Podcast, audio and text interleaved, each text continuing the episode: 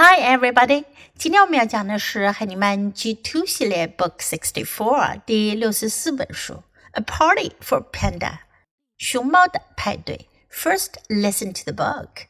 A Party for Panda. Here is a panda cub. This baby panda was born at a zoo. The cub was very, very small when she was born. She was only as big as a stick of butter. She had pink skin and just a little white fur. The mother panda held the cub in her arms. She fed her cub. The vets at the zoo checked the panda cub. They checked her as she grew and grew. Now the cub has black fur on her ears and around her eyes. She has black fur on her arms and legs too. The mother panda shows her cub how to play and how to climb trees. She shows her cub good plants to eat.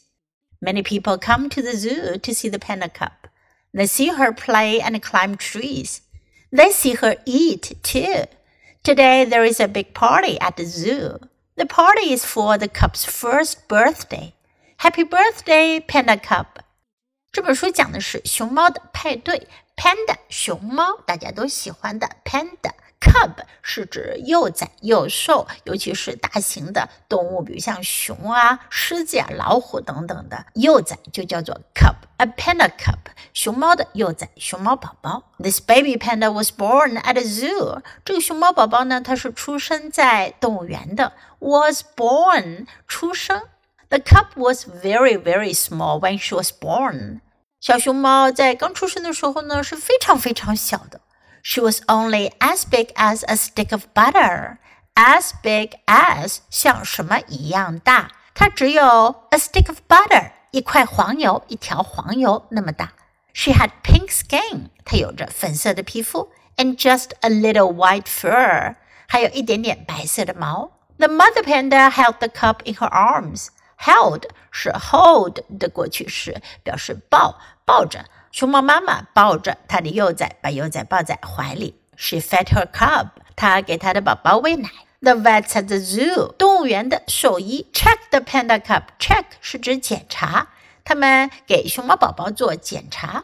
They checked her as she grew and grew. As she grew and grew，当熊猫宝宝一天一天长大，他们都会一直给它做检查，这样可以保证熊猫宝宝能健康的成长。Now the cub has black fur on her ears and around her eyes。现在呢，熊猫宝宝呢，在它的耳朵上有了 black fur，黑色的毛，还有呢，它的眼睛周围 around，在什么什么周围，在它的眼睛周围也有黑色的毛 fur。She has black fur on her arms and legs too。在它的手臂和腿上呢，也有黑色的毛。The mother panda shows her cub Show 表示演示给别人看，教别人怎么做。熊猫妈妈呢，就给她的宝宝看 how to play 怎么样玩，and how to climb trees 怎么样爬树。She shows her cub good plants to eat。她给她的宝宝演示哪些植物是好的，可以吃的。Many people come to the zoo to see the panda cub。很多人呢会来动物园看熊猫宝宝。They see her play and climb trees。他们看她玩呀，爬树呀。They see her eat too。他们还看她吃东西。Today there is a big party at the zoo。今天动物园有一个大的 party 派对聚会。The party is for the cub's first birthday。这个派对呢是给熊猫宝宝的第一个生日举行的。Happy birthday, Panda Cub！熊猫宝宝生日快乐 ！Okay, now let's read the book together, sentence by sentence. A party for panda. Here is a panda cub. This baby panda was born at a zoo. The cub was very, very small when she was born. She was only as big as a stick of butter. She had pink skin and just a little white fur. The mother panda held the cub in her arms. She fed her cub. The vets at the zoo checked the panda cub. They checked her as she grew and grew. Now the cub has black fur on her ears and around her eyes. She has black fur on her arms and legs too. The mother panda shows her cub how to play and how to climb trees. She shows her cub good plants to eat. Many people come to the zoo to see the panda cub.